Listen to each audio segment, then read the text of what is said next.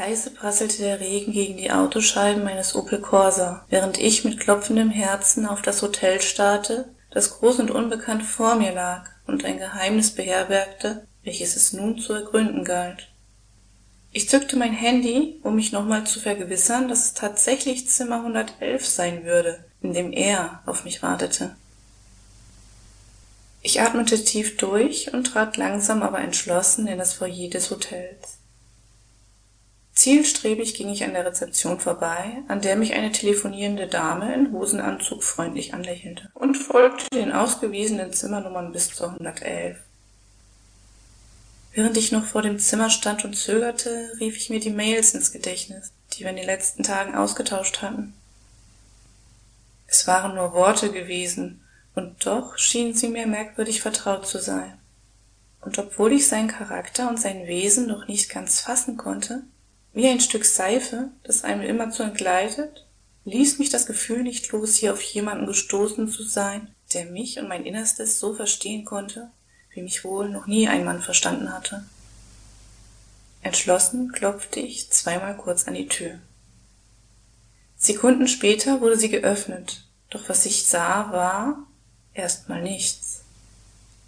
Das Zimmer war komplett verdunkelt und auch die spärliche Beleuchtung des Flurs brachte zu dieser späten Stunde kein nennenswertes Licht ins Dunkel. Komm rein, Nina. Ich habe schon auf dich gewartet.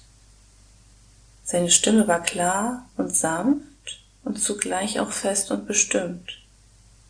Zögerlich trat ich in die Mitte des Raums, bis ich vor dem Bett den Schemen einer Gestalt ausmachen konnte. Er war vielleicht einen halben Kopf größer als ich, und er stand so nah vor mir, dass ich den Geruch seines Aftershaves wahrnehmen konnte.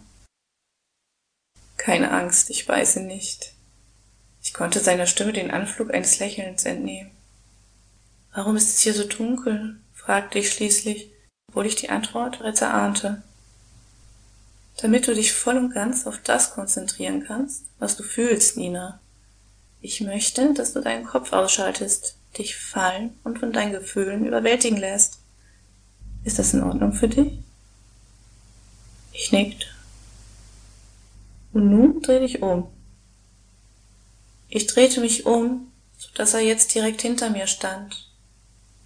Mit seiner Hand berührte er meine rechte Schulter. Spürst du das?